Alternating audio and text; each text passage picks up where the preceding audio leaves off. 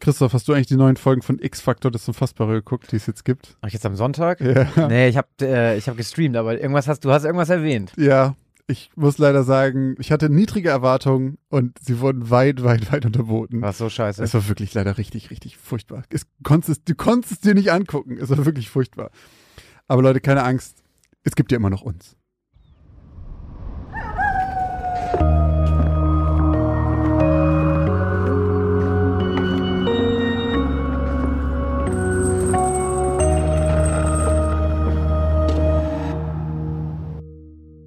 Und damit moin und herzlich willkommen zur Folge Nummer 44 von Geschichten aus dem Altbau, dem Grusel-Podcast mit mir, Christoph Wellbruck. Und mit mir, Josh Kliemann. Und wir präsentieren euch auch in dieser Folge wieder zwei unheimliche Geschichten voller schauriger Ereignisse, mysteriöser Vorkommnisse und unerklärbarer Phänomene. Tja, und wie ihr es mittlerweile auch schon kennt, liegt es natürlich auch in dieser Folge wieder an euch zu entscheiden, ob unsere Geschichten fiktiv sind oder ob sich ein wahrer Kern in ihnen verbirgt. Und ob sich in den drei Geschichten von unserer letzten und inoffiziellen Halloween-Folge ein wahrer Kern verbarg, äh, das erfahrt ihr nach dieser kleinen Spoilerwarnung. Und zwar geht es mit den neuen Geschichten von heute weiter ab 36 Minuten und 11. Und davor ist die Auflösung der letzten Geschichten. Anfangen tun wir mit deiner. Ja, ich glaube, das war die erste Geschichte. Genau, deine Geschichte vom letzten Mal. Die hieß Bittersüß. Hm. Ich kann ja einmal ganz kurz zusammenfassen. Äh, sie ging um Stu. Ich glaube, der heißt Stu Loomis. Yes. Der äh, Familienvater ähm, mit Frau, der in einem Und Optik Kind mit einer mit einer Mumie als Frau. grässlichen, ekelhaften Mumie als Frau, der, äh, ich glaube, Optiker ist oder sowas und ganz große Geldprobleme hat. Und zwar hat er Schulden ohne Ende, weil er ähm, gerne Glücksspiel macht, egal wo es geht. Und auch, glaube ich, Geld bei der Firma hat er unter den Tisch fallen lassen und sich abgezwackt hat oder sowas. Deswegen wurde er nämlich jetzt auch gefeuert. Und aus lauter Geldsorgen hat er einen neuen Plan, um an Geld zu kommen. Und zwar holt er dafür aus dem, aus der Apotheke erstmal ein bisschen Zyankali. Cyanid. Cyanid ist Unterschied, ne? Mhm. Holt er aus der Apotheke. Zyankali hat sich Hitler geballert. Echt? Mhm. Ist beides Gift? Zyankali sind diese Kapseln, da beißt du drauf und Ah, dann okay, ich dachte Cyanid wieder, ich glaube, okay, Cyanid ist das hier. Dieses Pulver, was so bitter äh, ist. Ja, genau. Okay, ich dachte irgendwie immer, das wäre das gleiche. Cyanid, Kaliumchlorid oder so. Okay.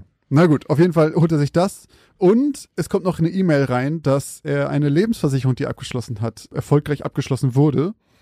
Und dann geht er nach Hause und er nimmt diese kleinen Britzel Pop Rock äh, und füllt da ein bisschen Zyankali rein in drei Stück, klebt die wieder zu und ich habe ganz vergessen zu erwähnen, dass Halloween vor der Tür steht.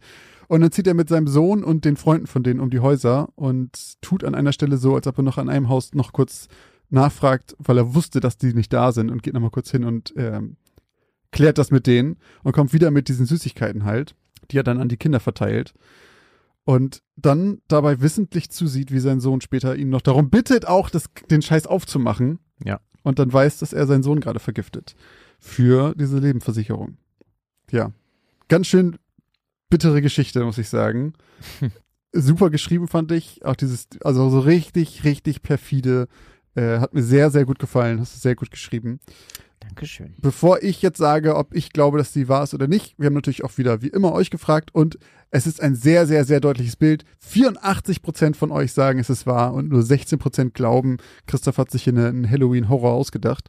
Und ich bin da auch auf der Wahrseite, denn ich weiß, dass die wahr ist. Ich habe nämlich auch natürlich etwas Halloween-Recherche betrieben im Vorfeld und auch da bin ich über eine Geschichte gestolpert über einen Vater, der sein Kind vergiftet. Mehr wusste ich über die Geschichte tatsächlich nicht aber ich bin mir sehr sicher, dass du die halt gemeint hast. Ja, du hast es ja, glaube ich, sogar schon auf der Hinfahrt ins Klimansland. Äh, da hattest du schon zu mir gesagt, ich habe deinen Titel gelesen in der Dropbox und ich weiß, worum es geht. Ja, bittersüß, Ähm, weil ich direkt bei Bitter an Cyanid oder Cyankali ja. denken musste, weil ich wusste, das ist dieser bittere Mandelgeschmack, so ein bisschen, das ist Genau. das Klischee, was man kennt. Und äh, dann dachte ich direkt, okay, Halloween. Ja, und es scheint auch so, als würde ein Großteil unserer Zuhörenden auch den True Crime Podcast Mordlos, der Podcast, hören. Ja. Denn äh, die haben nämlich ebenfalls zu Halloween, ein paar Tage später, als wir unsere Geschichte rausgebracht haben, ganz am Ende ihrer Folge auch ganz kurz über diesen Fall gesprochen. Und ganz viele von euch scheinen diesen Podcast zu hören und haben uns das mitgeteilt, dass sie äh, gespoilert wurden. In dieser Folge. Tja. Fand ich sehr ähm, lustig. Ja, auf jeden Fall. Ähm, ja, ihr habt, sollt alle recht behalten, beziehungsweise 86 Prozent von euch. Äh, denn bei dieser Geschichte handelt es sich um den sogenannten Candyman, beziehungsweise um The Man Who Killed Halloween. Und zwar um Ronald Clark O'Brien. Ronald war Optiker und tötete seinen acht Jahre alten Sohn Timothy O'Brien an Halloween im Jahr 1974. Und Ronald vergiftete keine knusprigen oder knisprigen Kaugummis, sondern äh, sogenannte Pixie Sticks. Das sind in den USA ganz bekannte Lutschstangen in so, also so lange, dünne Lutschstangen, die man so Okay, weg, wegslurpen kann. Wechsel. Und ähm, insgesamt hat er fünf von diesen Pixie Sticks vergiftet. Und er hatte im Vergleich zu meiner Geschichte noch eine Tochter und hat dann noch an drei weitere Kinder die Süßigkeiten gegeben. Und zwar an zwei befreundete Kids, eben auch mit denen er unterwegs war, und dann noch an einen zehnjährigen Jungen, der einfach random unterwegs war. Aber ganz kurz, hat er die bei sich zu Hause verteilt? Nee, auch genau wie ungefähr Hat wie in auch der so Geschichte. getan, als ob er die von irgendwo geholt hat. Genau, ja. Ähm, und es ist glücklicherweise kein anderes Kind gestorben, Mhm. ähm, weil kein anderes Kind die Süßigkeiten angerührt hat. Und es ist ziemlich schnell klar, also es war am selben Abend hat halt sein Sohn Timothy äh, versucht halt eben auch, wie in meiner Geschichte, diese Pixie-Stick-Stange aufzubekommen, hat das nicht geschafft, dann hat der Vater eben nachgeholfen. Und ähm, dann hat er sogar, also dann hat der Junge noch zu ihm gesagt, bah, das schmeckt irgendwie ein bisschen komisch. Und dann hat der Vater ihm Cool Aid zu trinken gegeben. Das ist so Süßigkeiten, so ein süßer Drink, Ja. damit das nicht so bitter schmeckt. Und dann hat ihm das quasi noch so eingeflüsst von wegen, naja, ist nicht so wild. Oder ist aber, kennst du die andere Kool-Aid-Geschichte? Mit Nee. dem, es gibt so einen Selbstmordkult oder gab's? Ähm, ich weiß nicht mehr, wie die hießen. Verdammt, müsste ich jetzt eigentlich wissen. Äh, aber es gab so irgendeinen so einen Kult in Amerika, wo sich an einem Tag dann plötzlich irgendwie alle von denen umgebracht haben mit Kool-Aid. Die haben vergiftete Kool-Aid getrunken. Ach krass. Muss ja, ich vielleicht gerade haben die den ja gehuldigt. Kann sein. Ähm, genau, und der hat dann halt, also Timothy litt dann halt wirklich ziemlich schnell unter ganz starken Bauchschmerzen, hat sich gekrümmt, musste kotzen und äh, ist dann eine Stunde, nachdem er den äh, vergifteten Bonbon oder die Pixie Sticks gegessen hat, schon gestorben. Das ging relativ fix. Und das ging auch Hey. ziemlich schnell rum in der Nachbarschaft und die Ja. Kinder oder die Eltern der Kinder sind dann auch echt völlig freigedreht und natürlich verständlicherweise auch total Sorge um ihre eigenen Kinder und sind dann wirklich also wie Eltern dann ja auch manchmal so sind, jeder kennt das ja aus seiner Kindheit, wenn, wenn, wenn Eltern glauben, dass man als Kind, ne, dass wenn wir jetzt das Kind waren damals und die geglaubt haben, dass wir irgendwie in Gefahr sind, ne, Ja. dass die waren immer laut. Und man so, hat es ja. immer, man hat es immer nie gerafft. Man war immer so, hey, warum bist du denn jetzt böse auf mich? Ist doch gar, ich habe doch gar nichts gemacht. Und die waren so, wo bist du? Und dann so, ah, dir geht's gut. Ja. So, und, und so war das bei denen halt auch. Die sind halt in die Zimmer gestürmt und waren, wo sind die Pixie Sticks? Ja, So, okay. so, Aber wussten Sie da schon, dass das daran lag? War, war das schnell klar, Sie, ja, woher das kam? ich glaube schon.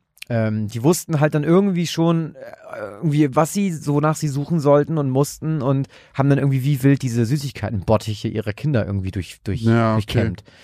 Und das Motiv war eben auch wie in meiner Geschichte einfach, ähm, der Typ war pleite und verschuldet, hatte auch sein Auto abgeben müssen und äh, hätte halt auch bald sein Haus verloren und hatte mehr als über 100.000 Dollar Schulden dann noch, noch woanders halt. Wo, war die Versicherung, die Lebensversicherung wirklich so kurzfristig abgeschlossen oder war das ein bisschen? Das war so kurzfristig abgeschlossen, aber es war, also ich weiß nicht, also das, was ich mir in meiner Geschichte geschrieben habe, dass er einsteigt und dann kriegt er das so ja, das plötzlich einen Tag vorher irgendwie oder am selben Tag gesagt, Ja. das war, das war mein, meine künstlerische Freiheit, um äh, nur diesen kleinen Hint zu geben oder das Motiv so ein bisschen anzudeuten ja, ja, halt. ja. Ähm, genau, und er hat das halt auf seine beiden Kinder abgeschlossen, ohne das Wissen seiner Frau. Die war halt, die war überhaupt nicht involviert, die hatte überhaupt gar keine Ahnung von der ganzen Sache und wurde halt auch nicht irgendwie dafür belangt dann am Ende, weil die konnte da einfach nichts für, die wusste da nichts von.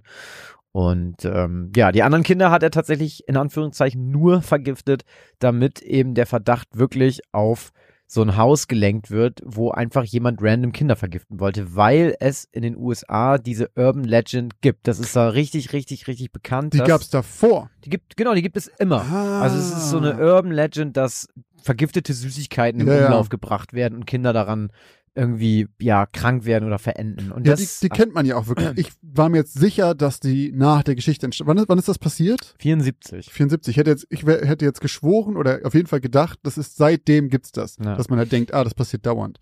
Wahrscheinlich Okay. hat das nochmal alles verstärkt, garantiert, weil Ja. es dann halt wirklich nicht nur eine urbane Legende, also danach war es ja keine urbane Legende mehr Ja, sozusagen, da passiert, ist es dann halt wirklich passiert. Aber er hat das halt versucht eben dann auf irgend so ein Haus Wo Okay. er hat dann auch zu den Polizisten gesagt, ja, nee, da kam dann auch nur eine Hand aus dem Haus und hat mir einfach das gegeben und dann, ich habe auch Mhm. nicht gesehen, wer das war. Und es hat aber nicht lange gedauert, bis sie gepeilt haben, dass der absolute Scheiße Quatsch. Wie denkt man auch, dass das klappen kann? Also wirklich. Vor allem, wenn auch Fingerabdrücke dann irgendwie drauf und nicht von der Person, die da im Haus ist und so. Es ist einfach so, also der einzige Zeug, es ist total der beschissene Plan. Ja, Und wie kann man das machen? ja, vor allem, warum glaubst du, dass das nicht auffällt, wenn du vorher noch irgendwie so zwei Lebensversicherungen abschließt, mega pleite bist, dein Kind plötzlich stirbt? Ja. Äh, also das ist schon ein bisschen komisch. Man Also weiß aber leider bis heute nicht, woher er das Gift hat. Ach so, das hat er, ja, Das, okay. man glaubt, dass er das, man einfach, glaubt, ne? dass er das aus einer Apotheke hat, aber man ist sich nicht sicher, wo er das herbekommen hat. Ich würde auch sagen, das ist etwas mehr als rezeptpflichtig, selbst in Amerika, oder? Also kann, Ja. kann, ich weiß nicht, wie es 74 war, aber ähm, Mann, ey. Ach so, und er hat auch, ähm, er wollte auch definitiv auf Nummer sicher gehen. Also der hat da so viel Gift reingeknallt in diese Pixie-Sticks, da hätte er zwei bis vier Erwachsene mit killen können. Also das war absolute Overdose äh, für diese kleinen Kinder. Da merkt man auch einfach mal, wie ähm, skrupellos und eiskalt dieser Typ das Also, gemacht hat. Also ich finde so, diese Tatsache, es überhaupt zu machen, ist ja schon so unentschuldbar und so krass und schrecklich, aber halt noch deinem Kind dann das Ding aufzumachen und den dabei zuzusehen. Oh, alter Schwede, was hat er gekriegt? Äh, der wurde, glaube ich, zum Tode verurteilt. Ja, okay, richtig so. Äh, Sorry, ich meine. Finde ich vollkommen in Ordnung. ja, also ich, ohne äh, Scheiß. Das, äh, Der, warte mal, ich kann noch mal eben hier nachgucken. Der wurde, ja, der wurde zum Tode verurteilt. sag ich ganz also ehrlich, wegen habe Mordes ich, und, Ver und äh, versuchten Mordes in vier Fällen. hab ich äh, nichts Und entgegenzusetzen. Fun Fact, per Giftspritze. Ach was. Per Pixie-Stick. Ja. Krank. Mega krank einfach nur. Ja. Aber wir hatten ja noch was in deiner Geschichte, äh, habe ich auf meiner To-Do-Liste gehabt. Und zwar Easter Eggs. Easter Eggs, ja, stimmt. Äh, du, dir ist es ja schon in der Folge aufgefallen, glaube ich. Du hast so ein kleines Statement dazu abgegeben, habe ich, hab ich gehört. also ich habe einfach nur, es gab am Anfang, es fing ja direkt mit Mrs. Voorhees. Ja, und da, stimmt. Ab dem Moment war ich halt hellhörig. und da wusste ich so, okay. Und dann habe ich halt auf die restlichen Nach Namen nicht mehr so geachtet. Dann später beim Schneiden von der Folge sind mir halt natürlich noch ein, zwei aufgefallen. Und jetzt habe ich die Folge aber nochmal gehört und mir einfach mal alle Namen rausgeschrieben, die ich so gefunden habe und geguckt, ob ich mit denen was warte, anfangen ganz kurz, kann. ganz kurz, wie geil. Ja, es fing an mit bis es vorhieß und da wurde ich hellhörig. Aber dann habe ich nicht mehr bei den anderen Namen zugehört. Nee, dann habe ich ein bisschen drauf geachtet, dann habe ich gemerkt, so Stu und dann dachte ich so, okay, kann ich jetzt mit anfangen? Und dann habe ich später halt verpasst, Also, dass, okay. dass Edgar Warren, da, das, Oh. da habe ich halt beim nochmal hören, dachte ich, okay, das ist bestimmt Edward Warren. Okay, pass auf. Achso. Dann, dann ja. schieß mal los. Okay. Äh, fangen wir mal mit deiner Liste an, mit Charakteren, die in meiner Geschichte vorkommen und sag mir mal, woher sie kommen und ich sag ja oder nein. Ja, okay, also ich hatte äh, zuerst natürlich Mrs. Voorhees, da würde ich sagen, das ist natürlich von Jason, weil der heißt ja Jason Voorhees und äh, seine Mutter, Mrs. Voorhees. Jasons Mutter. genau. Korrekt. Dann hatten wir noch einmal Jason Weathers, der Versicherungsvertreter. Mhm. Bis auf den Namen Jason konnte ich mit Weathers nicht viel anfangen. Aber du glaubst, Jason ist von Jason? Das wäre zu einfach. Also ich dachte vielleicht Jason, hätte ich jetzt gesagt. Mhm. Ist es so? ist korrekt. Okay, und Weathers? Weathers ist äh, der Nachname von Gail Weathers, der Reporterin aus dem ersten und dem zweiten Scream-Teil. Okay, hätte ich nie im Leben gewusst. Äh, Terry Craven hätte ich gesagt, Wes Craven. Craven ist von Wes Craven. Ja. Terry ist schwierig. Terry ist der Protagonist aus The Outsider von Stephen King. Oh Gott. Ja, gut. Ist schwierig. Ja. Und Edgar Warren ist halt Warren, ist dann Edward Warren.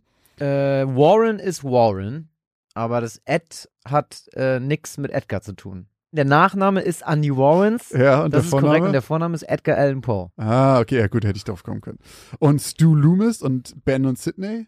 Ja, Stu Loomis ist, also das muss ich mal, also das muss ich Oh wirklich Gott. erzählen. Stu Loomis ist wirklich absolut geisteskrank, was es da für einen abgefuckten Zufall gibt. Also, weil es ist so, Stu ist der Killer, einer der Killer aus Scream. Stuart. Mhm. Stu. Ähm, Loomis hatte ich, während ich die Geschichte im Kopf äh, mir ausgedacht habe, oder die Namen mir ausgedacht habe, habe ich den Psychologen aus ähm, Halloween, Samuel Loomis, im Kopf gehabt. Pass auf, und jetzt kommt's. Dann schreibt mir, ich glaube, ein Zuhörer war's, du meinst doch garantiert Billy Loomis. Billy Loomis ist der zweite Killer aus Scream, der mit Stu zusammen die Morde begeht. Und der heißt Stu Loomis. Und ich habe nicht an den Loomis gedacht, obwohl das ja noch perfekter gepasst Ach hätte. so. Wie abgefahren ist das denn? Das waren drei, also es waren zwei Loomisse sozusagen, die, die passen könnten. Ja, okay. Also für alle da draußen, die, die Billy Loomis im Kopf hatten, das ist auf jeden, der zählt auf jeden Fall. Ich würde mir jetzt nicht hier die, äh, die Fremden, mich hier mit fremden Federn schmücken wollen und sagen, natürlich habe ich an diesen geistreichen Geniestreich gedacht. Loomis war bei mir Samuel Loomis aus Halloween. Okay. Ähm, ja, Sydney, was meinst du? Weiß ich nicht. Sidney Prescott, Hauptprotagonist aus Scream. Ja, und Ja, Ben? viel, ben ist äh, The Fisherman. Der ähm, Killer Ben Willis aus Ich weiß, was du letzten Sommer getan hast. Und dann gibt's noch einen. Pamela gibt's noch. Pamela? Wer ist denn Pamela? Pamela ist die Frau von dem Nachbarn von Terry. Es gibt noch Daniel, das ist der Arbeitskollege, der ihm schreibt, glaube ich, oder ihm Stimmt. Bescheid sagt. Ja, Daniel war einfach. Daniel Radcliffe, der Schauspieler von Harry Potter. nee, Pamela heißt Anderson. tatsächlich äh, Mrs. Voorhees mit Vornamen. Aha. Jasons Mutter. Ist eine andere Charakter in, dem, in der Story, aber Pamela Voorhees. Ein wilder Horror-Eintopf an Namen. Na gut, aber ein paar davon kann man ja gar nicht kommen. naja, Also, die Nachnamen alles schon. Ich finde Nachnamen Also sind immer fast- eindeutiger. fast Aber so Terry alle- ist halt so. Terry ist schwer. Okay, Terry ist wirklich schwer, aber sonst war fast alles Teenie-Slasher. Ja, gut. Und Warren und Edgar Allan Poe, komm, der schreibt nur, fast nur Gruselliteratur. Edgar Allan Poe? Ja. War das so? Ja. Ich kenne gar nicht viel mehr von dem außer der Rabe Nimmermehr. Oh, Josh hier, der mit dem, mit dem Literaturflex. Ich kenne nicht mehr außer der Rabe nimmer mehr. Ja, gut, das kennt man ja. Nee, der hat so, der hat auch so eine, so eine Horror-Tales. Ähm. Obwohl, war auch er das mit diesem Herz unterm Boden? Ah, ich bin mir nicht ganz, unsicher, äh, nicht ganz sicher. Ich bin mir nicht ganz Ich unsicher. bin mir nicht ganz unsicher. Ich bin mir nämlich sehr sicher. Äh, okay, äh, hören wir auf mit Literatur. Dann Nee, aber äh, kann ich ähm, nur blamieren. Ein paar haben uns geschrieben oder mir geschrieben und ähm, äh, haben sehr viele dieser Namen richtig gehabt. Aber es gab nicht eine Person bisher, die komplett alle äh, gewusst hat. Aber gut, bei Terry muss ich auch sagen, da, also Craven hätte auch gereicht. Also Wes Ja, Craven ja. hätte Ich finde, gereicht. Vorname ist immer schwierig, weil was weiß ich, wie viele Charaktere es in irgendwelchen Filmen gibt, die vielleicht du nicht mal kennst, die dann auch Ben heißen oder sowas, weißt du? Das Ja. ist halt schwer, dann genau auf den zu kommen. Aber Nachnamen sind äh, eindeutiger. Yes. Gut. Aber wir hatten ja nicht nur eine Geschichte, sondern wir hatten drei Geschichten. Die nächste Geschichte von unserer letzten Folge war deine Geschichte, Schwarzer Spiegel. Ja. Äh, es ist auch in deiner Geschichte Halloween und ein junger Mann, der jedes Jahr zu Halloween allein ist, weil seine Mutter viel arbeitet und ein absoluter Halloween-Muffel ist, hat mal wieder keine Lust. Und bevor er den ganzen Abend auf der Couch verbringt, denkt er sich, ach, ich muss noch mal eben schnell einkaufen und ein bisschen frische Luft schnappen tut mir auch gut. Also schwingt er sich aufs Rad und fährt Richtung Supermarkt.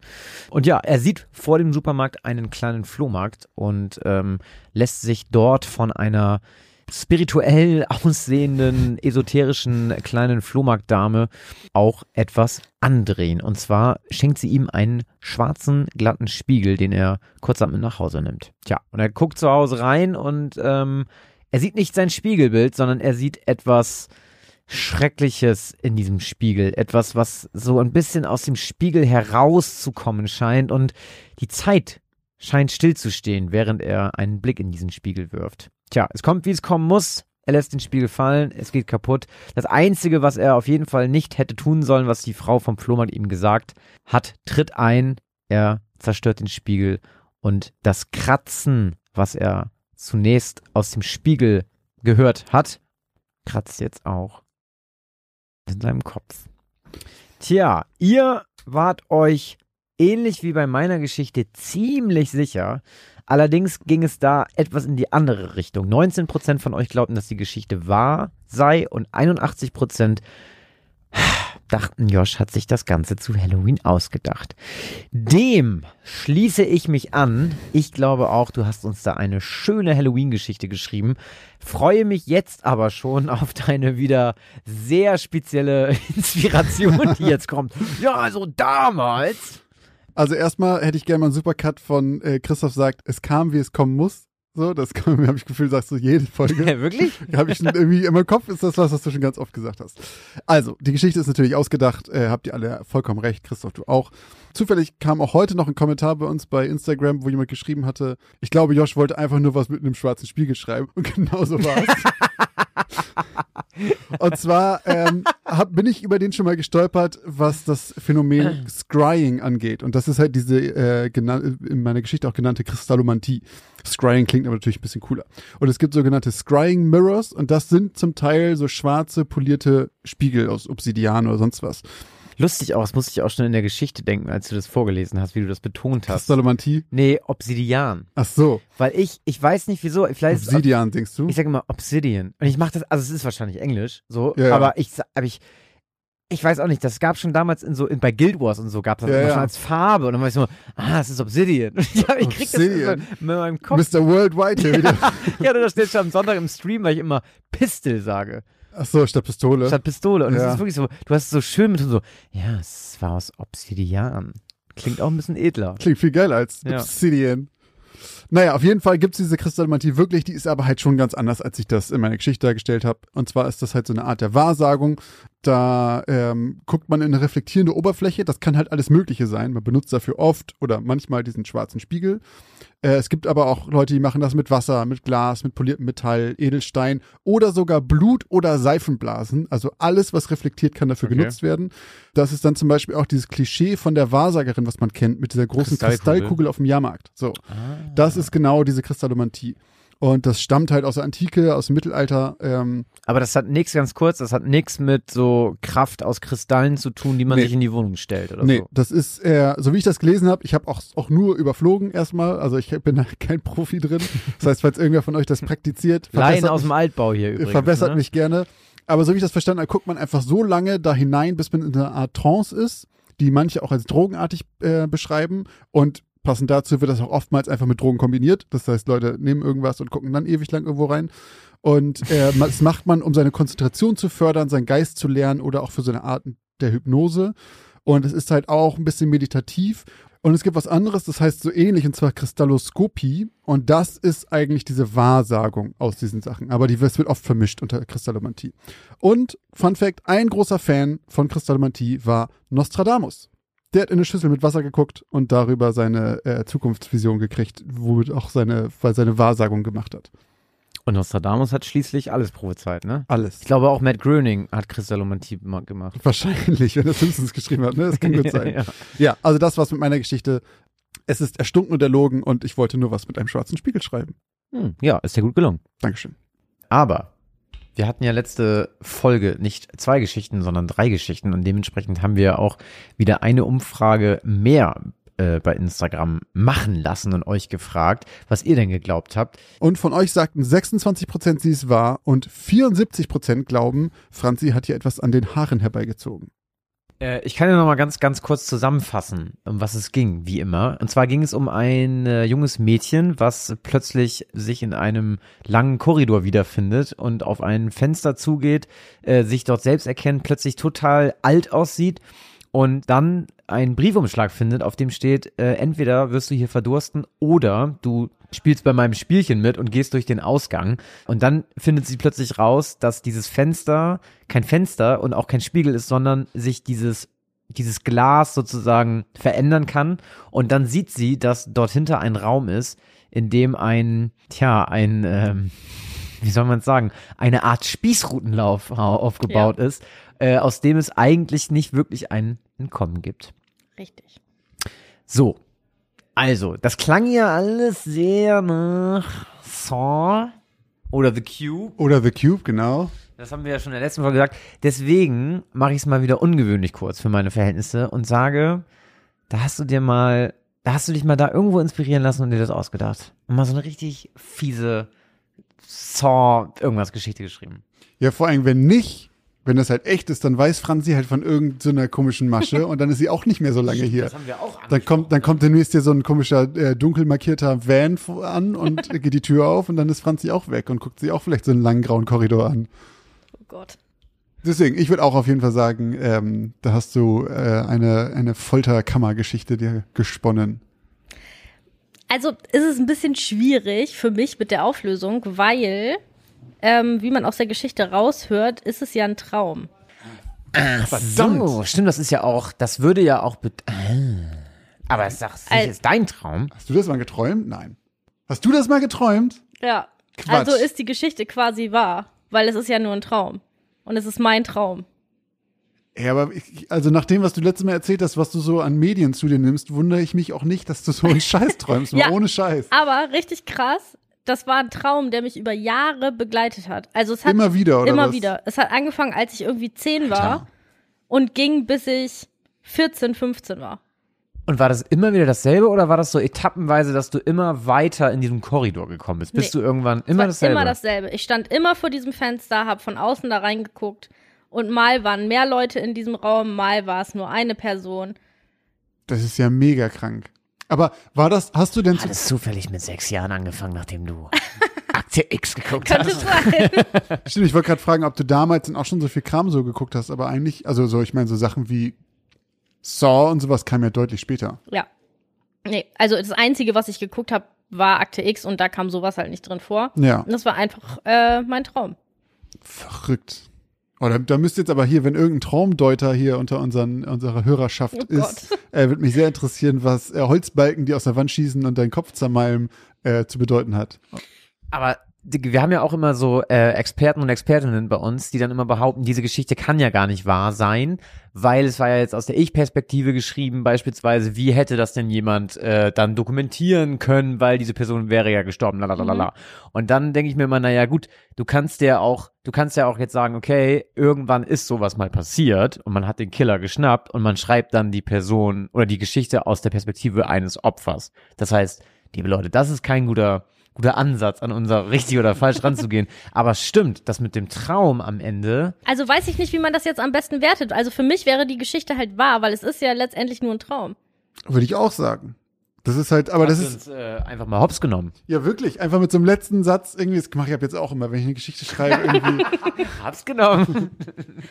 oder ich murmel die auch nur so rein. Und dann mache ich auf. Wobei das in diesem Fall ja auch wirklich dann nochmal ein spezieller Fall ist, weil es ja dein Traum Ja. eben ist. Also du kannst ja auch irgendwas schreiben, so wie, keine Ahnung, wie bei, stell dir mal vor, so Harry Potter Band 7 und dann wachte Harry auf und war im Ligusterweg und denkst dir so, fick dich, John K. Rowling. So, aber das in dem Fall ist es ja nicht nur einfach so ein, so ein billiger Hut, so, sondern es hat ja dann, das, das ist ja dann noch richtig deep. Eigentlich. Aber das finde ich mega geil. Also gleichzeitig auch irgendwie richtig krass. Auch ein bisschen traurig. Ja. Ist, ist es weg? Ja, Nie wieder gehabt, auch Nee. jetzt, nachdem du es geschrieben hast, nicht Nee. wieder. Jetzt hast du es von der Seele geschrieben. ja, vielleicht. wahrscheinlich. Ja. Nee, aber ich habe es irgendwie, keine Ahnung, bis ich 14 oder so war, hatte ich das und dann nicht mehr. Krass. Oh, hattest du, hattest du mal so krasse, Nee, du ich hatte- krasse Albträume, die wiederkommen? Nee, also ich hatte mal Albträume, auf jeden Fall, aber ich hatte nie so einen wiederkehrenden Traum. Und übrigens, ähm, wo wir gerade beim Thema sind, letzt war ich auch mit Freunden essen und eine Freundin von mir hat Schlafparalyse gehabt. Jetzt vor ein paar Nächten, also Mit oder ohne Halluzination? mit, mit, das, das, volle Programm. Krass. Und die war dann aber, die hat das relativ schnell dann gemerkt, dass irgendwas halt ist. Und dann ist sie zum äh, Therapeuten gegangen und der hat das dann innerhalb von wirklich drei, vier Sitzungen oder so dann wegtherapieren können, dass es weg war. Äh, und ihr Freund war halt auch dabei und hat da auch nochmal erzählt, weißt du, die meinten auch so, die liegt dann neben ihm, guckt ihn an mit offenen Augen und macht dann so, hm, und er liegt da so, was zum Teufel ist Gott. los? Und Alter. völlig hilflos natürlich. Oh Gott. Ähm, also das, also das ist einfach, also so, so schlecht Aber- schlafen und träumen ist echt nicht geil. Aber kann man die dann wachrütteln oder muss man warten, bis das vorbei ist? Gibt's da, also gibt's da eine Anweisung? Weil Keine Ahnung. Das sagen uns jetzt gleich wieder unsere Hörerinnen und Vielleicht Hörer. muss die man ein bestimmtes Wort haben. sagen. So ein Safe Word, so wie bei Ja. Jackass, so Oklahoma oder so. Aber bei äh, wiederkehrenden Albträumen, da fällt mir noch was ein, weil ich hatte tatsächlich als Kind äh, eine Zeit lang Albträume davon. Immer, ich, also pass auf, der Albtraum war, ich sitze im Auto, wir hatten so einen Bus, so einen alten Bus. Äh, ich sitze da hinten drin mit Finn, meinem Bruder. Warte, warte, ihr hattet den jetzt oder das war auch im Traum? Beides. Also wir hatten so einen Bus und ich habe auch davon geträumt, dass wir da drin sitzen und wir sitzen halt hinten und dann klettert Finn nach vorne und fährt los und rammt in irgendein Auto rein. Dann wache ich immer wieder auf. Und nicht sicher, dass es Wirklichkeit ist. Das habe ich vor ungefähr drei Monaten erfahren, dass das tatsächlich passiert ist. Weil Finn hat einfach, wir waren auf dem Parkplatz von irgendeinem Supermarkt oder sowas und äh, wir sollten einfach im Auto warten und meine Eltern waren halt im Laden drin und dann ist Finn nach vorne geklettert, hat anscheinend die Handbremse abgemacht und wir sind in den Wagen reingerollt. Und ohne Scheiß, mein Hirn hat es einfach verdrängt, ich habe es komplett verdrängt und dann Krass. irgendwie jahrelang Albträume gehabt und dann halt die Albträume nicht mehr gehabt, aber immer noch gewusst, dass ich die früher hatte und sowas. Und dann, keine Ahnung, von einem halben Jahr oder irgendwie sowas, haben wir es mal angeschaut, habe ich das gesagt, dass ich den Albtraum immer hatte. Und er hat meine Mutter gesagt, ja, das ist auch einfach passiert. Der ist einfach wirklich da reingebrettert. Oh Gott. Ja, das ist aber auch schon generell krass, was das Hören auch so verstecken kann Ja. vor einem, ne? So als Selbstschutz. Also so, es gibt ja dann auch andersrum, so, ähm, das ist ja auch mega krass, äh, habe ich mal gehört, dass es dann so Psychologen gibt, die dir dann aus wel warum auch immer so eine Agenda fahren und dir dann einreden, dass du vielleicht als Kind von deinen, von deinem Vater zum Beispiel misshandelt wurdest. Und die, Warum machen die das? keine Ahnung. aber die triggern das dann und versuchen Erinnerungen raus, also äh, dir Erinnerungen einzupflanzen, die du nie hattest und du wirst da so von getriggert, dass du dir dann selber einredest, dass das stimmt und dann Alter. deine Eltern, da gibt's auch voll viele Fälle, wo, wo die Kinder dann auf ihre Väter, dann, ja, ja, ich weiß jetzt ja, was du damals mit mir gemacht hast und die Väter sind dann so, ey, ich habe keine Ahnung, was du von mir willst. Okay, aber ganz kurz, es ist halt irgendwelche beschissenen Therapeuten machen das aus einer eigenen Agenda. Du, ich dachte Ja. eben gerade, das ist halt so eine, auch so eine Technik, die benutzen äh, Therapeuten. Nein, nein, nein, nein, nein. Deswegen das Wort Agenda. Also keine Ahnung, warum die Okay, das machen, ja, aber okay. das, aber die, die, also andersrum, obwohl du gar nicht was, also du kannst das ja auch genauso schnell hervorholen, wenn du irgendwas verschlossen hast in deinem Kopf, aber dass, dass, dass die dir das einpflanzen können, das, Das finde ich krass. Ich bin mal gespannt, wenn du jetzt nächstes Jahr Halloween wieder eine Gastgeschichte bei uns wahrscheinlich machen wirst, was für ein, was für ein Albtraum du dann aus deinem Hirn zaubern kannst. Ja. Vielleicht hast du bis dahin ja Schlafparalyse und kannst was Neues zeigen. Richtig cool. Aber tatsächlich äh, träume ich seitdem nicht mehr richtig. Seit wann? Also, Seitdem ich zu viel Marihuana und seitdem, seitdem mein Freund ein Handfeld hat. nee, aber das ist so der einzige Traum, an den ich mich richtig erinnern kann. Ja. Und seitdem kann ich mich eigentlich, also fast nie bewusst an irgendwelche. Vielleicht ist das so ein Träume Schutzmechanismus, dass Ja, dein Kopf vielleicht. gemerkt hat, so, oh, wir haben mir jetzt einmal einen Traum mehrfach gezeigt, damit ist sie überhaupt nicht klargekommen. Ja. Lass das mal lieber mit dem Traum. Ja, wahrscheinlich, ey, weil ich schlafe abends ein und wach morgens auf und kann mich an nichts erinnern. Na gut, aber an dieser Stelle nochmal vielen Dank an Franzi. Ähm, mega cool, dass du hier warst. Und ähm, wie gesagt, ich hätte wirklich Bock, nochmal was zu machen. Also wenn es dich wieder in den Fingern juckt und du gerne was schreiben möchtest oder dir irgendwas abgefucktes einfällt, sag gerne Bescheid. Ich setze Äh, mich jetzt schon mal hin und fange an. Für wird's- nächstes Jahr. vielleicht was nächstes ja. Jahr. Nee, aber du bist jederzeit wieder herzlich willkommen. Hat uns sehr viel Spaß gemacht. Mir auch. Ja, auch eine geile Abwechslung gewesen. Ich glaube, wir hatten seit Ewigkeiten keine Geschichte aus einer Ich-Perspektive. Wir hatten sowieso, glaube ich, erst eine, ne? Ja, du, mal, ne? Deine. Ich habe mal ne? eine geschrieben, genau. Und Der, der In dem Verrückte, Schacht da, ne? mit dem Schacht. der im Schacht, war nicht auch der Typ, der im Keller das andere war- schreibt? Das andere war ein Tagebuch, genau. Ich hatte einmal ein Tagebuch, das war auch aus der Ich-Perspektive, und einmal der Typ, der, wo die Maden dann aus der Lüftungsschacht raus äh, Ja. rieseln. Der nachts nach unten geht mit dem Mitternachtssnack. Stimmt. Aber fand ich auch wieder richtig geil. Ähm, voll cool, dass du als, als, als Gast auch direkt eine neue, eine neue Perspektive mal wieder reingebracht hast. Cool. Vielen Dank. Danke dir. Jetzt machen wir eine kurze Werbeunterbrechung.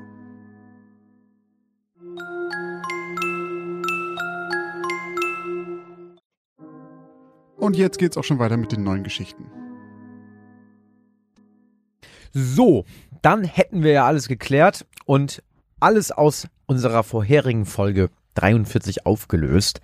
Und ihr Lieben, ihr wisst jetzt ja, was jetzt kommt. Neue zwar- Stories. Unsere erste Geschichte, Josh, beginnt in Folge 44. Meine Geschichte heute trägt den Titel Heimatlos. Es war ein warmer Julitag, als Bradley Pace sein Büro in der Zentrale der NYPD betrat. Als Detective mit über 30 Jahren im Dienst genoss er den Luxus, sich kein Großraumbüro mit zig anderen Beamten teilen zu müssen. Wie einstudiert zog Bradley seine Jacke aus, faltete sie zweimal, legte sie auf einen Hocker neben der Tür und streifte sie glatt. Dann nahm er seinen Aktenkoffer und legte ihn auf die rechte Seite seines kleinen Schreibtisches. Er nahm sein Notizbuch und einen Stift und setzte sich. Es war Donnerstag. Donnerstage waren meist etwas langsamer und entspannter. Die aufgestaute Arbeit vom Wochenende war bereits erledigt und erfahrungsgemäß geschah unter der Woche weniger Aufregendes. Das galt auch hier im Dezernat. Das Telefon klingelte und Bradley nahm ab. Pace, haben Sie heute viel zu tun? Es war der Police Chief. Naja, Bradley ließ seinen Blick über seinen leeren Schreibtisch und die ebenso leere Ablage für aktive Fälle schweifen. Schon noch einiges. Egal, ich brauche Sie am JFK-Flughafen. Irgendwas mit einem ungültigen Reisepass. Alle weiteren Informationen bekommen Sie vom Chef des Sicherheitsdienstes vor Ort. Detective Pace wollte gerade etwas erwidern, als am anderen Ende schon aufgelegt wurde. Seufzend stand er auf, nahm seine Jacke und machte sich auf den Weg. So viel zum entspannten Donnerstag. Als er einige Zeit später am Flughafen ankam, erwartete ein Sicherheitsbeamter ihn bereits und führte ihn zu einem Verhörraum.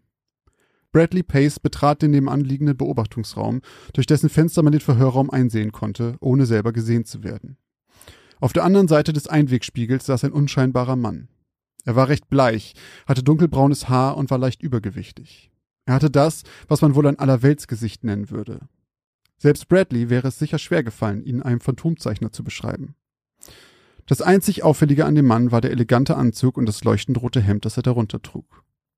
Mit einem leisen Klicken öffnete sich die Tür und der Chef des Sicherheitspersonals betrat den Beobachtungsraum. In einem kurzen Gespräch umriss er das Problem. Der Name des Mannes war angeblich Victor Nasseri und er sei aufgrund eines ungültigen Passes festgenommen worden. Soweit nicht allzu ungewöhnlich. Ungewöhnlich war jedoch das angebliche Herkunftsland des Fremden. Laut seinen Aussagen und seines Passes kommt er aus Tauret. Tauret? erwiderte Bradley mit einem verwirrten Gesichtsausdruck. Tauret sagt mir nichts. Das ist es eben. Soweit wir wissen, existiert das Land nicht. Bradleys Blick wanderte wieder zum Einwegspiegel und blieb auf dem Fremden hängen. Victor Nasseri schaute noch immer etwas nervös und verärgert drein. Tauret, murmelte Bradley. Mit welcher Maschine ist er denn gelandet? Der Sicherheitschef schaute etwas beschämt zur Seite. Das äh, wissen wir leider nicht genau, Detective Pace. Wir konnten ihn auf keiner der Passagierlisten finden. Natürlich haben wir ihn das auch gefragt, aber er sagt, er kam direkt aus, naja. Tauret, vervollständigte Bradley Pace den Satz des herumdrucksenden Mannes, der müde zustimmend nickte. Dann streckte er die Hand aus und reichte Bradley etwas. Es waren die Dokumente des Fremden. Der Detective griff danach und sah sie sich genauer an. Der Pass wirkte sehr hochwertig. Auf der dunkelblauen Vorderseite prangte groß ein Wappen mit einem Kompass. Darüber war in goldener Prägschrift das Wort Tauret zu lesen. Unter dem Wappen stand Passport in vier verschiedenen Sprachen. Englisch, Französisch, Spanisch und einer Sprache, die Bradley Pace noch nie gesehen hatte. Der Sicherheitschef schien Bradleys Blick gefolgt zu sein, denn er meldete sich plötzlich wieder seufzend zu Wort. Ja, das ist uns auch aufgefallen. Auch dazu haben wir ihn gefragt. Er sagt, es wäre tauredisch. Bradley musste sich bei der hörbaren Verzweiflung des Mannes ein Schmunzeln verkneifen. Was hat er als Grund der Einreise angegeben? Er behauptet, er wäre Botschafter von Tauret und von offizieller Stelle her beordert worden. Der Detective nickte knapp und blätterte weiter durch den Reisepass. Mit jeder folgenden Seite war er erstaunter über die Qualität dieser Fälschung. Mehr als ein Dutzend offiziell wirkende Stempel fremder Botschaften waren in dem Pass vermerkt. Alle mitsamt Datum der Ein- und Ausreise in den letzten Jahren. Dann schaute er sich die restlichen Dokumente an, die ihm gereicht wurden. Neben dem Reisepass waren dann noch ein augenscheinlicher Führerschein und ein Ausweis, beide in einer Sprache, die er noch nie gesehen hatte. Und beide in makelloser Qualität mit Wasserzeichen und reflektiven Flächen. Erstaunlich, raunte Detective Pace. Das war noch nicht alles, warf der Sicherheitschef ein, dessen Anwesenheit Bradley schon fast vergessen hatte. Das hier haben wir in seinem Portemonnaie gefunden. Wortlos griff Bradley nach den Scheinen, die ihm gereicht wurden, und stutzte. Er hatte die Währung noch nie gesehen, doch auch sie sah nicht nach einer Fälschung aus. Nein, die Scheine sahen sogar aus, als wären sie seit Jahren im Umlauf gewesen. Ungläubig schaute er auf. Tauredische Franc, antwortete der Sicherheitschef auf den fragenden Blick des Detectives. Okay. Langsam war sein Interesse geweckt. Er nahm alle Dokumente inklusive der unbekannten Geldscheine und betrat den Verhörraum. Im Gespräch fiel ihm zunächst der merkwürdige Akzent von Nassiri auf. Er sprach nahezu perfektes Englisch, jedoch mit einem leicht französischen Einschlag. Und doch kam es ihm fremd vor. Doch die Befragung drehte sich schnell im Kreis. Auf jegliche Nachfragen zu seiner Herkunft erwiderte Nasseri stets nur, dass er aus Tauret käme und wurde von Mal zu Mal ungehaltener. Das Besondere daran war jedoch, dass die Entrüstung des Mannes darüber, dass man ihm nicht glaubte, dem erfahrenen Detective nicht gespielt vorkam. Dieser Mann vor ihm schien absolut überzeugt von dem, was er sagte. Bradley verließ den Raum und besorgte eine Weltkarte. Als er zurückkam, breitete er sie vor Victor Nasseri aus und bat ihn darum, ihm zu zeigen, wo Tauret läge. Ohne zu zögern tippte der Mann auf einen Punkt zwischen Frankreich und Spanien und grinste zufrieden. Doch der überhebliche Gesichtsausdruck verschwand schnell, als er bemerkte, dass an genau dieser Stelle Andorra geschrieben stand. Daraufhin verfiel er in eine Tirade aus Wüstenschimpfereien und verlangte zu wissen, warum man ihn hier festhielte und solche Scherze mit ihm trieb. Er rief, dass es Tauret schon seit über tausend Jahren gab und dass er von einem Andorra noch nie gehört hatte. Es führte alles zu nichts. Es war für Bradley unmöglich, ihm verständlich zu machen, dass niemand je von dem Land gehört hatte, aus dem er angeblich kam. Es war zum Verrücktwerden. Doch als Nasseri sich darüber beschwerte, dass er nicht einmal seine Familie kontaktieren durfte, erhellte sich die Stimmung des Detectives. Seine Familie. Er ließ sich ein Telefon bringen und bat den Fremden darum, seine Verwandten anzurufen. Vielleicht könnten die ja Licht ins Dunkel bringen. Doch jede Nummer, die der angebliche Botschafter wählte, brachte lediglich eine Ansage vom Band, dass die gewählte Nummer nicht vergeben war. Bradley Pace beobachtete, wie der Mann von Nummer zu Nummer verzweifelter wurde, bis er schließlich aufgab und sichtlich mit den Tränen kämpfen musste. Nach einigen Stunden endete so vorerst die Vernehmung. Victor Nasseri wurde fürs Erste in einem Hotel in der Nähe untergebracht, bis seine Identität endgültig geklärt werden konnte. Da niemand wusste, aus welchem Land er angereist war, konnte man ihn schließlich auch unmöglich dorthin zurückschicken. Also brachte Bradley Pace den mittlerweile vollkommen zerstreuten und aufgebrachten Mann in den 13. Stock eines nahen Hotels und positionierte zwei Polizeibeamte vor seiner Tür. Dann machte er sich auf den Rückweg zum Präsidium. Auf ihn wartete ein langer Tag voller Telefonate und Recherche. In den nächsten Stunden kontaktierte Detective Pace etliche Flughäfen und Botschaften, mit denen Victor Nasseri laut seines Reisepasses angeblich Kontakt gehabt hatte. Jedoch immer mit dem gleichen Ergebnis. Niemand hatte ihn je gesehen, getroffen oder überhaupt von ihm gehört, geschweige denn von einem Land namens Tauret. Als Bradley sich nach einem weiteren erfolglosen Gespräch, dieses Mal mit der französischen Botschaft, einen neuen Kaffee holen wollte, klingelte sein Telefon.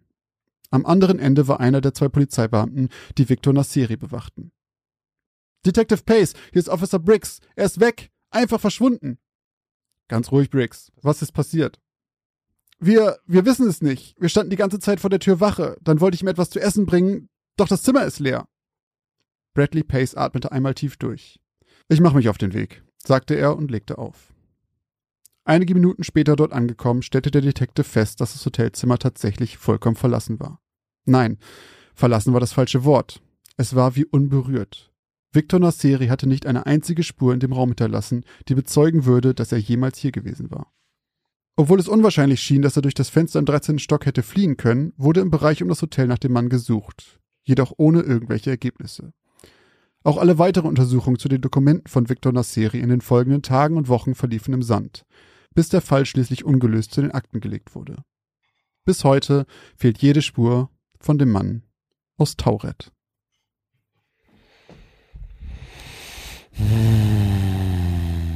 Ein mysteriöser Reisender aus Tauret. Ich muss aber sagen, als der eine Beamte dann irgendwie das Geld rausgeholt hat, ne, wäre ich auch so, boah, gibt so einige Banknoten, glaube ich, in meinem Leben. Die, die du noch nie gesehen die hast. Nie gesehen hab. ähm, wahrscheinlich kann man immer relativ schnell dann das Land dazu erkennen. Zum Beispiel ein 500-Euro-Schein. Was? Das gibt es nicht. Ähm, das kommt mir irgendwie ein bisschen bekannt vor. Ich kann es nicht einordnen. Ja, aber ja, ich überlege gerade so. Also, wenn du jetzt mal nicht davon ausgehst, dass das halt jetzt irgendwie, in, also äh, ja, wenn du irgendwie jetzt so wirklich der, der vollen, vollen Überzeugung von irgendwas bist. Ja. So, was aber eigentlich nicht sein kann. Und also, was muss das für ein Gefühl sein? Also, so. ist ja jetzt mal abgesehen Anstelle- davon, dass der einfach einmal verschwindet. So, Ja, okay, ne? du meinst an der, aus, anstelle des Mannes, stell dir vor, du reist irgendwo hin und dann kommt, kommst du an und sagen sie, Deutschland? Was soll Deutschland sein? Ja. So, da, äh, und zeigst auf die Karte und sagst, hä, das ist Tauret. Ja. Ja, muss ganz schön fürchterlich sein. Ich glaube, ich würde dann einfach denken, ich habe eine krasse Psychose oder sowas. Ja. Ja, vor allem, weil du ja auch dann dich auch, äh, sag ich mal, aus der Position des äh, Polizeibeamten dann ja auch fragst, was ist der Auftrag dahinter jetzt so, weißt du? Also so, Vor allem, wenn du noch halt die Dokumente als Beweise hast. Wenn du die, also weißt du, wenn du nicht, wenn du das alles nicht hast und dann sagen einfach, guck mal auf deinen Pass dann steht da halt auch, keine Ahnung, ähm, statt Deutschland halt irgendwas anderes, dann denkst du einfach so, okay, irgendwie alles, was ich denke, ist verkehrt. ja. Aber du hast ja quasi noch diese Beweise dafür. Vor allem hättet ihr nicht, hätten die nicht einfach mal fragen können, mit wem er sich denn treffen will? Der hat ja bestimmt einen Termin. Schön im Kalender gucken. Tja, ist er nicht drauf gekommen, der gute Briggs. Aber man kennt ihn, ne? Schön äh, leeren Tisch äh, vor sich und dann am Telefon aber sagen, oh, ja, ich bin noch relativ beschäftigt heute. Es könnte eng werden. Ähm, ich melde mich. Anfang, Mitte, Ende nächster Woche können sie nochmal anrufen. Mhm. Aber auch geil, der, der 30, seit 30 Jahren im Amt, hat schön ein luxuseigenes Büro, aber muss dann für so einen Pipifax irgendwie da durch den Traffic an wahrscheinlich äh, Kennedy Ja. Airport juckeln, ne? Der Chef nimmt sich, wen er will. Wobei vielleicht ist es auch für so jemanden ganz geil. Das habe ich mich sowieso immer ganz oft gefragt, ne? So, so Polizeibeamte jetzt so von der Kripo oder so. Oder ich weiß ja gar nicht, vielleicht ist es auch. Vielleicht haben wir ja Zuhörende, die, ähm, die bei der, bei den Cops arbeiten und nicht mehr auf Streifendienst angewiesen sind. in Anführungszeichen, sondern die, die ähm, Polizeiarbeit machen, wie jetzt so, keine Ahnung, Kripo, Drogendezernat oder so halt. Und man sieht immer dann ja im, im, im, äh, in so Serien und so, wie die dann so den ganzen Tag on the road sind Ja. und dann abends schreiben sie noch mal einen kleinen Bericht, weil muss ja sein, irgendwie Papierkram. Aber das würde mich mal voll interessieren. Ob, weißt du, das ist so ein Tag, haben die so einen 9-to-5-Job so? Oder fangen die irgendwann an und dann sind die so im Auto und so, warte, ich rufe noch mal kurz da an. Ja, ich gehe noch mal eben zum Bäcker, hole uns zwei Kaffee und dann so, fahr mal zu Familie XY. Wir müssen noch mal, da müssen wir noch mal ein paar Türen klopfen. Klopfen. Der Fall so. lässt mich nicht los. Ja. Dreh doch mal rum. So, arbeiten die so? Aber Haben- Chef, es müssen ist, die Stunden es ist eintragen? 21 Uhr. Es ist mir egal. Das Verbrechen schläft nie. Ja, aber müssen die dann auch in so Software jetzt so verbindlich Stunden eintragen und so Stimmt. von, von 11 bis 12 Uhr im Stau auf dem Weg zu Sabine Müller. Also ich, ich gehe mal davon aus, dass die ein bisschen freier da sind, weil stell dir vor, du bist gerade, keine Ahnung, Überfall und plötzlich macht's bling, dein Handy klingelt, oh, Feierabend, tschüss. Ja. Damit erledigt dieser Fall von selbst. Also das muss ja ein bisschen flexibler sein. Das Aber es ist eine gute Frage. Das würde mich interessieren. Also wenn ihr bei der Polizei seid und das wisst, dann schreibt uns das gerne. Ja, würde mich auch interessieren. Aber was mich fast noch mehr interessieren würde als die Arbeitszeiten von Polizisten, ist deine Geschichte von heute. Oh! Überleitung sein Urgroßvater hier. Meine Geschichte in Folge 44 lautet Der Rappe.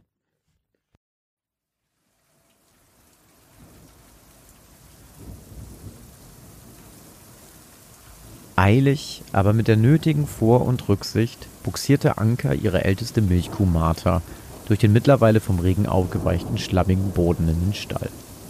Obwohl noch vor wenigen Stunden nicht eine einzige Wolke das strahlende Blau des Himmels getrübt hatte, war es plötzlich schlagartig zugezogen und der Himmel hatte sich fast gänzlich geschwärzt. Braves Mädchen, flüsterte Anka Martha ans Ohr und tätschelte ihr das Haupt.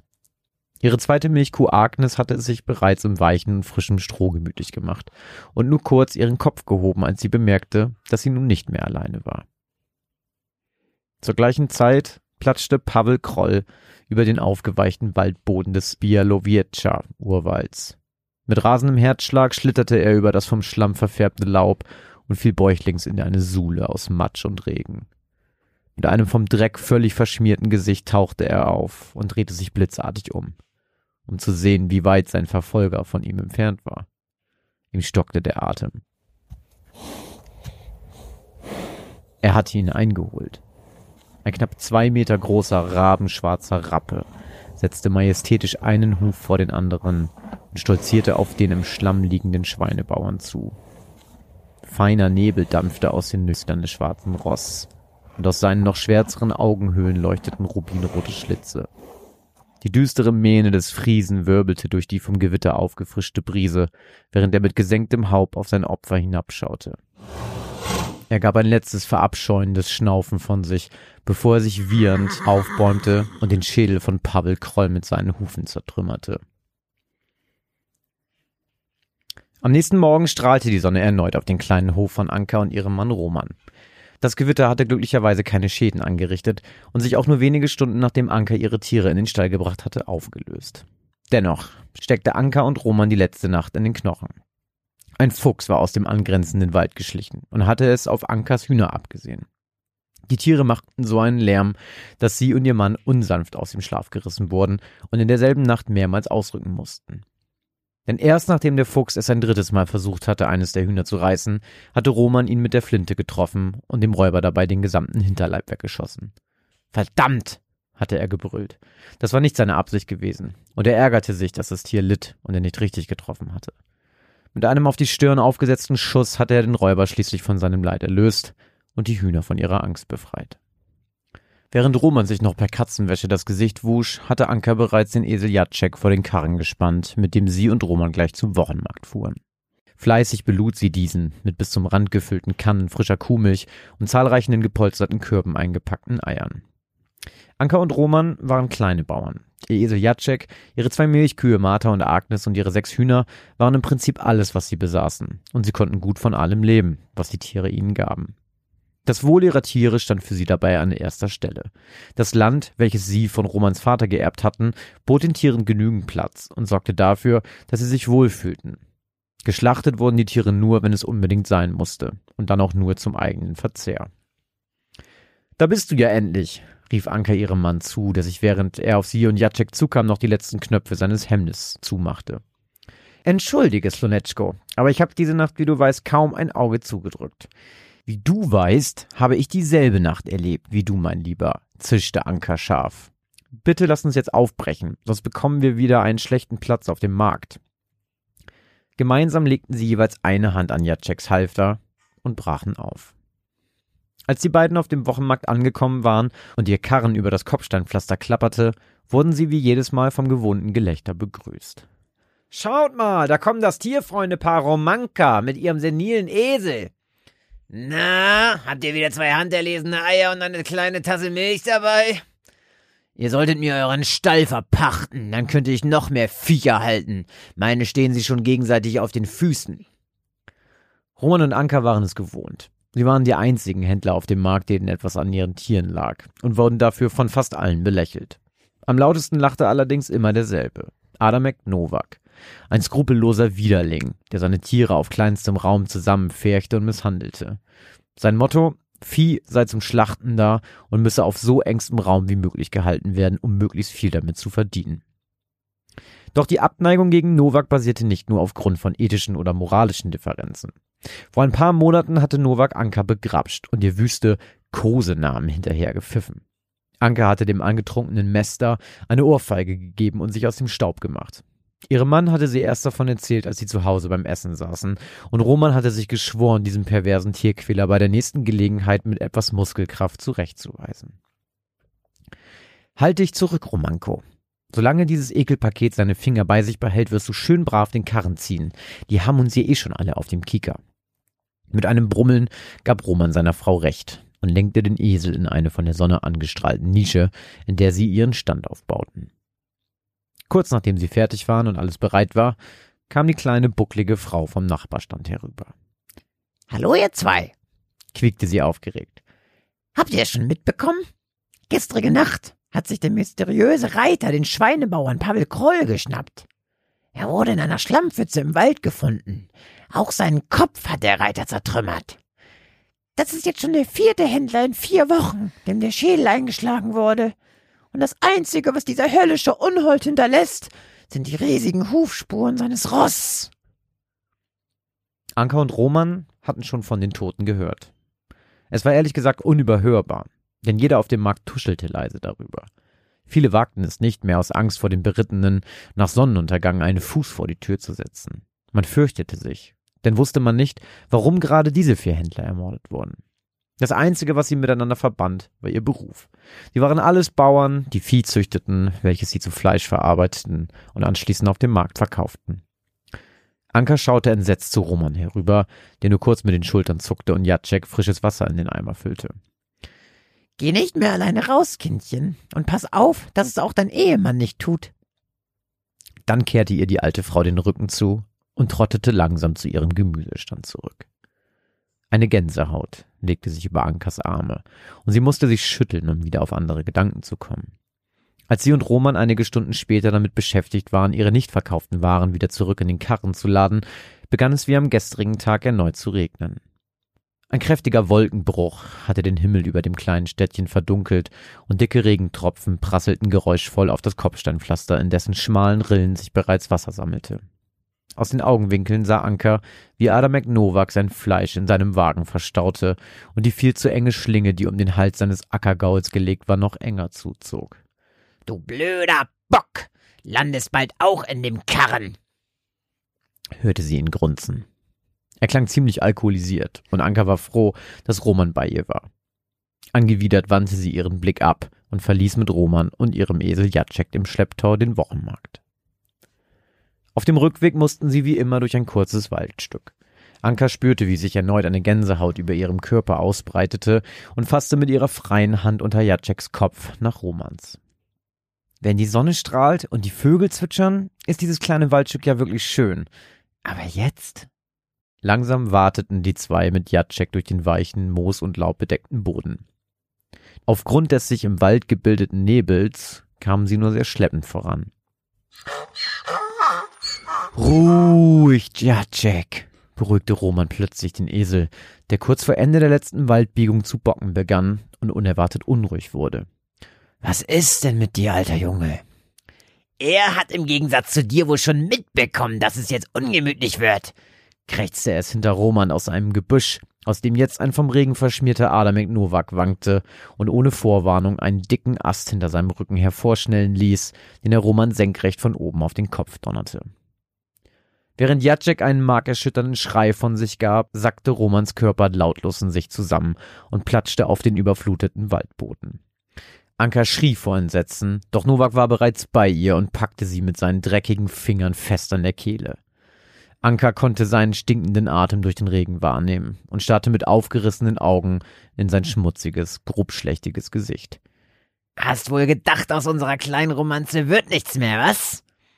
Er lachte widerwärtig und stieß sie mit voller Wucht zu Boden. Während er damit beschäftigt war, sich seines Gürtels zu entledigen, hörte Anka plötzlich ein seltsames Geräusch. Es klang wie das Getrappel von Pferdehufen. Auch Novak schien es gehört zu haben.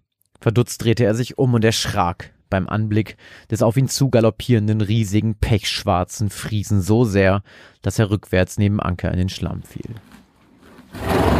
Schnaufend beugte sich der Rappe, der ein Stockmaß von mindestens zwei Metern haben musste, über den nach Alkohol stinkenden Mester und Schlachter und blies bedrohlich Dampf aus seinen Nüstern.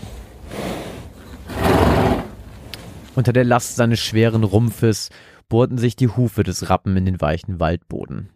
Das feurige Rot seiner Augen glühte durch die Dunkelheit und fixierte den sich im Schlamm windenden Novak. Anka blickte zu dem Hengst hinauf. Er war riesig, ein anmutiger, kräftiger, pechschwarzer Friese, der sich jetzt wieder langsam in Bewegung setzte und seinen rechten, mit dem Blut seiner Opfer verkrusteten Vorderhuf auf die Brust von Adam McNovak presste. Nebel umhüllte das Pferd, während es sich wiehernd aufbäumte und für eine Sekunde auf seinen Hinterbeinen stehend innehielt. Als Anka ihren Kopf hob, kreuzte sie den Blick des Rappen. Es war, als wäre die Zeit stehen geblieben. Das Rot seiner Augen loderte aus den schwarzen Höhlen. Anka hatte das Gefühl, der Rappe würde sie bewusst anstarren. Sie fürchtete sich nicht. Im Gegenteil, sie war in Sicherheit. Mit einem letzten durch den Wald widerhallenden Wiehern ließ der Rappe seinen Körper zu Boden sinken und vergrub mit voller Wucht seine Vorderhufe in dem Gesicht von Adam McNovak. Danach stolzierte er, ohne Anker auch nur eines weiteren Blickes zu würdigen, an ihr vorbei und musterte den Esel Jacek. Er ließ seinen dampfenden Atem erneut aus seinen Nüstern und tätschelte plötzlich unerwartet mit der linken Seite seiner Stirn das Haupt des Esels. Anschließend preschte das Ross in das vom Nebel verhangene dunkle Geäst des Bialowieczer Urwalds und verschwand in der Dunkelheit. Also zuerst mal dachte die ganze Zeit, der heißt Adam McNovak, weißt du, so ein Amerikaner, weißt du, mit Mac MC. Adam McNovak. Und ich habe so ganz irgendwie das Gefühl, das ist so eine, ist das eine Wehrpferdgeschichte? Eine was? Eine Wehrpferdgeschichte? Eine Wehrpferdgeschichte? Das klingt wie so eine Werwolf-Geschichte, nur mit einem Pferd. Eine Wehrpferdgeschichte. Ah, Weil mit dem Tätschel am Kopf hat man zum Schluss nochmal den Typen gesehen. Ich habe die ganze, ganze Zeit darauf gewartet, dass er dann jetzt sieht, ah, und der Mann ist nicht da oder sowas. Ich habe das Gefühl, wenn der bewusstlos wird, wird er zu einem Pferd oder sowas. So kam es. Und, ah, okay. und das erinnert mich an irgendwas. So eine Statue. Also irgendwie, ich, ich, Ich schweige. okay, ich, ich habe in meinem Kopf ist irgendwie so, ich erinnere mich an irgendwas, was ich mir irgendwo gesehen habe mit so einer Statue mit so einem, von so einem Pferd mit so roten Augen. Da musste ich halt am Ende dran denken, weil das auch so rote Augen hatte. Ah, ich bin mir sehr unsicher. äh, da muss ich nochmal in mich gehen. Adam Mac. Ja, check. Adam Mac, ja. Mir, aber wo du eine Sache sagst, die dir die ganze Zeit so im Kopf, weißt du, was mir jetzt mal aufgefallen ist? Hast du, komplett anderes Thema jetzt, Leute, aber es ist mir vor ein paar Tagen bewusst geworden. Hast du früher ähm, Super Mario 64 gespielt? Auf dem N64? Ich hab's mal gespielt, aber ich hatte es nicht selber. Kannst du dich da, also du musst da ja immer, wenn du ein Level betreten willst, musst du ja immer in so ein Bild springen. Ja. Ne? Und wenn du da reinspringst, dann siehst du ja vorher immer so blaue Sterne, beziehungsweise schon gelbe, die du erreicht hast. Ja. Da weißt du dann immer, okay, du musst, da, da, der Stern. Und er sagt auch dann immer so, let's go, let's go, ne? Ach, let's äh, go. Der sagt, let's go. Der sagt, let's Hey, das ist go. dir jetzt äh, aufgefallen? Digga, ich hab immer, ich hab das, nein, ich, vor allem Mario sagt ja immer, let's go. Das versteht ja jeder. Aber diese Stimme sagt halt, let's go. Und es, ich dachte mir, der lag irgendwie so, ich hab das nie verstanden, der sagt immer, let's hecko. So, weißt du, so, hä, was redet der denn da? Let's hecko. Und wenn du das liest und dann sagt er, der sagt halt nicht let's go, der sagt, let's go. ja, gut, und ich da hab das kein- immer falsch. Wie alt warst du da? Als ich, okay, als ich es gespielt habe, war ich klein. Da Ja, war ich ich so. glaub, ist noch okay. Uh, wie alt ist man da? Wann kam der raus? 96? Nee, später. Weiß ich nicht genau. 98, ich glaube 98 kam der N64 raus in Deutschland. Also ich hatte den ziemlich zum Release. Mhm. Sagen wir mal, ich war neun. Acht, neun. Ja, gut. Let's go. Dann weiß man Aber warum sagt man Let's go? Wer, wer, wer, wer würde das so aussprechen? Äh, Dingsmus Martini, wie er heißt. Heißt er nicht so? Der Ja, Sprecher aber der, der spricht den nicht. Der spricht diese Stimme nicht. Ja, gut. Das Ach, ist das, das Ding. ist so. Eine, das, was kommt, was kommt jetzt in jetzt, mal, will jetzt mal wissen, wer, wer alles jetzt mindblown ist und sagt, ach, was, das hat er Aber das habe ich bei so viel Kram. Es gibt bei Stromberg zum Beispiel eine so eine komische Uhr, die so, so ein Wecker. Und ich, ohne Scheiß, auch immer noch, alle, die ich bisher gehört habe, sagen, die, die, die Uhr sagt dann quasi wie so eine Kuckucksuhr, sagt aber Zeit für eine Pause. Zeit für Ja. eine Pause. Ich verstehe bis heute, auch jetzt, wenn ich es anmache, immer, die sagt Papa der Große. Und ich weiß nicht nach der warum. Aufnahme mir einmal zeigen. Aber das ist, ich finde, das klingt, ich klinge immer Papa der Große. Und ich hab, ich hab's ewig nicht gerafft, was der Scheiß soll. Bis in irgendwer mal meinte, nee, der sagt was komplett anderes. Ich glaube, es gibt so einfach, und man hat das dann so fest verankert im Kopf, dass man da nicht mehr wegkommt von. Genau wie mit Adamek. Adam McNu. Adamek Nuggets. Bist du schon mal geritten? Oh, als Kind irgendwann mal, weil eine Klassenkameradin von mir äh, Pferde hatte. Aber ich glaube, da saß ich nur einmal ganz kurz Du drauf. bist auch, auch ein Jung vom Dorf. Ja, aber ich kann nicht Du halten. bist eher Moped gefahren, ne? Nicht mal das. Äh, Fahrrad. Fahrrad, ich war drei Stimmt. Wir wissen ja, dass Josh, dass Josh sich immer früher, anstatt irgendwie heimlich eine Cola mit seinen Freunden reinzuziehen, einfach eine Buddel Sauren gegönnt hat.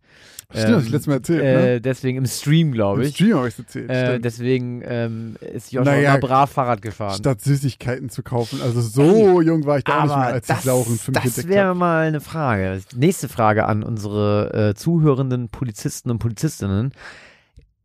Dürfte man, gibt es eine Promillegrenze für Reitende? für Safe, Berittende. safe die gleiche wie mit Fahrrad.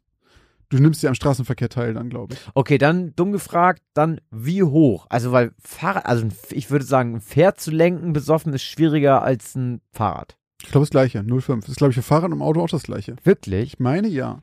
Aber ey, verbessert mich gerne. Das wäre ja richtig nice, wenn wir einfach so, so ein Loophole jetzt gefunden haben und jetzt einfach jeder Alkoholiker irgendwie einen Reitschein macht oder so. Ist. Ganze Stadt ist am Wochenende voller Das Pferde. ist hier wilder Westen wieder. Das gibt es doch irgendwo in Amerika, gibt es doch so eine Stadt, wo ähm, die ganzen Leute wieder Pferde für sich entdecken. Und da gibt es so äh, auch in der, in der Black Community super viele Cowboys jetzt, so Neo-Cowboys. Ja, quasi. echt? Hab ich irgendwann mal gesehen. So, so, äh, wie heißt denn noch die Serie? Äh, Westworld. Stimmt, ja. Ja, so ein bisschen. Ich weiß nicht genau. Ich habe es irgendwann mal so einen Bericht gesehen, ich glaube wahrscheinlich von Weiß oder sowas und da ging es dann irgendwie um so irgendwelche, irgendwelche Städte in Amerika. Ja, weiß. Ich, ich habe schon vor mir irgendwie die, die, äh, die, die Black Community Black Liberal, Cowboys. ja, Black ähm, Liberal Cowboys in America. South America, wahrscheinlich noch im Süden irgendwo oder sowas. Ja, Ja, die Weißüberschriften halt. cool. Ja, finde ich aber, äh, würde ich mich für stark machen, dass es wieder mehr äh, Pferde im Verkehr gibt. Oder?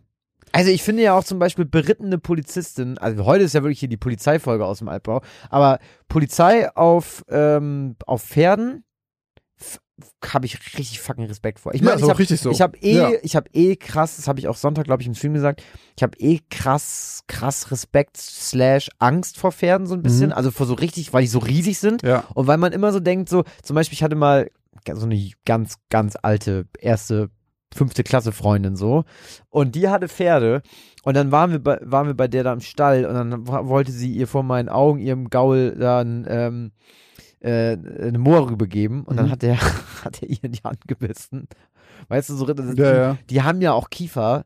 Ja, die so, zermalmen das, ja irgendwie so, ne? Alter Schwede, ey, das, das war schon fies. Ich finde die auch, die sind einfach riesengroß. Und die sind ja offensichtlich auch scheiße stark. Ich meine, die können einfach Menschen auf ihrem Rücken durch die Gegend. Junge, äh, wir benennen unsere fucking äh, ne, Horsepower, PS nach irgendwas. Ja, die Krass. sind schon krass. Also deswegen, ich habe da auch, also ich glaube auch, weil ich nie große Berührung mit Pferden hatte, so selber, weil ich nie geritten bin oder sowas, habe ich, glaube ich, auch noch mehr Respekt davor. Ich glaube, wenn man die kennt, dann kann man, weiß man so ein bisschen, ja gut, du musst halt mit denen umgehen können. Und das ist wie mit Hunden. Wenn du gar keine Hunde kennst, also die- kein Mensch, der Hunde hat, hat grundsätzlich vor Hunden Angst, sondern höchstens vor bestimmten. Ja. Und vielleicht ist bei Pferden ähnlich. Ja. Na gut. Aber ich glaube, man wächst da auch anders mit. Ja, ich glaube, man wächst da aber auch irgendwie anders mit auf. Mir ist zum Beispiel aufgefallen, früher, als ich noch auf dem Dorf gewohnt habe, da siehst du die halt jeden zweiten Tag. Ja, klar, überall. Und du siehst jeden, du siehst überall Pferdeäpfel mhm. und so. Und, Mhm. und wenn du in der Stadt bist, ist das einfach vorbei. Stimmt, das siehst so, du gar nicht. siehst das gar nicht mehr. Und, das, und wenn du eins siehst, bist du, also ist bei mir immer so, oh, guck mal, ein Pferd. So als würdest du irgendwie einen Elefanten sehen, der hier an Osterdeich äh, vorbeikommt. aber es ist doch auch das Klischee von so Städtern, die mal aufs, aufs Land kommen. Ja, sagen, guck mal, eine es Kuh. Das ist wirklich so, aber es Ja. ist wirklich so. Also es ist wir- wirklich so. Wenn wir hier die Eselsrunde machen, diesen Spaziergang, den Ja. wir auch schon mal gemacht haben, Silvester, und dann kommst du da vorbei bei den Eseln und Ziegen und ist so. schön, ne? Ja, da ist immer richtig herber Andran. Ja, unsere große Hunderunde ist auch. Da gibt's diese Galloway-Rinder und Boah, sowas. die sind auch nice. Voll geil. Gut, Leute. Also man sollte dankbar sein, wenn man auf dem Land aufwachsen durfte. Apropos dankbar. Perfekte Überleitung hier von äh, ein klassischer Kliman eigentlich mal wieder. ähm, wir möchten uns natürlich auch in dieser Folge ganz herzlich bei unseren neuen supportenden Menschen bedanken. Und zwar haben wir drei neue Patreons, die wir herzlich begrüßen möchten in unserer Runde. Und zwar vielen Dank an Katharina, vielen Dank an Lissy, vielen Dank an Dami und herzlich willkommen bei den Patrons. Und auch vielen Dank an die Leute, die uns bei PayPal unterstützt haben. Und das sind diesmal Denise, Daniel, Mike und Celine. Bei Daniel bin ich mir auch gar nicht ganz sicher, weil da stand liebe Grüße Mara. Deswegen einfach äh, vielen Dank an beides, Tja. Daniel und Mara. Vielen Vielen, Dank Dank, an euch, dass ihr uns unterstützt habt. Und an dieser Stelle natürlich auch wie immer vielen Dank an alle, die uns jeden Monat unterstützen bei Patreon und bei Steady. Gruß und Kuss. Wenn ihr uns auch unterstützen möchtet, dann könnt ihr das sehr gerne tun. Die Links dazu findet ihr entweder in unseren Shownotes, bei Instagram in der Bio oder auch bei Twitter in der Bio. Wenn ihr uns anderweitig unterstützen wollt, dann teilt uns gerne, erzählt euren Freunden von uns, hört unsere Folgen, all diesen Kram. Oder schreibt uns eine Bewertung bei iTunes. Da freuen wir uns auch immer drüber. Da sind auch wieder ein paar neue dazugekommen. Ganz genau. Außerdem solltet ihr uns auch bei Instagram folgen, denn dort könnt ihr an unseren tollen Abstimmungen äh, teilnehmen, die wir hier immer zu Anfang jeder Folge vorlesen. Und ihr bekommt ein paar Hintergrundinformationen zu den wahren Fällen und ab und zu auch mal ein sexy Selfie von uns beiden. Die sexiesten Selfies überhaupt. Außerdem, wenn ihr noch mehr sexy von uns sehen wollt, dann kommt doch bei Twitch rein. Denn Christoph und ich streamen mittlerweile zwei bis viermal die Woche bei Twitch. Äh, guckt zum Beispiel Dienstag und Donnerstag sind eigentlich unsere festen Tage, aber checkt das auf jeden Fall aus. Wir sind auch bei Instagram unter Gaming aus dem Altbau. All das findet ihr aber auch wie immer in den Linktree in den Shownotes. Genau, wenn ihr das alles nicht merken könnt, genau, wie ihr schon gesagt habt, checkt einfach die Shownotes, checkt die Linktrees auf unseren Instagram-Kanälen und followt und abonniert auf jeden Fall diesen Podcast. Gerne bei Spotify oder sonst, wo ihr eure Podcast am liebsten hört. Äh, abonniert uns da, damit ihr immer auch auf dem Laufenden bleibt. Und dann würde ich sagen, vielen, vielen Dank fürs Zuhören und dass ihr bis zum Ende dran geblieben seid. Und wir hören uns in der nächsten Geschichte aus dem Altbau.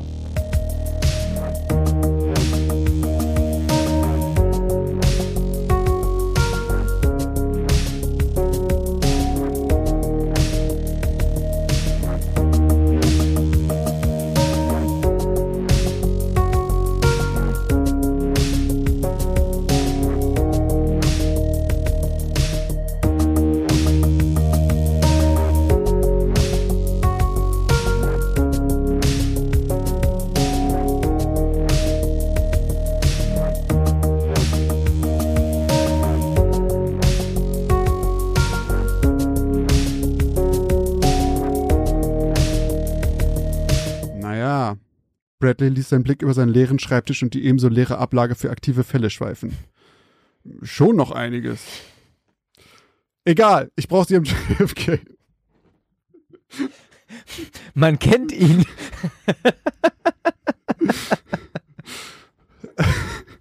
Wie wir einfach beide uns selber auch in diesem Bradley Pace gerade gesehen haben. Naja, also.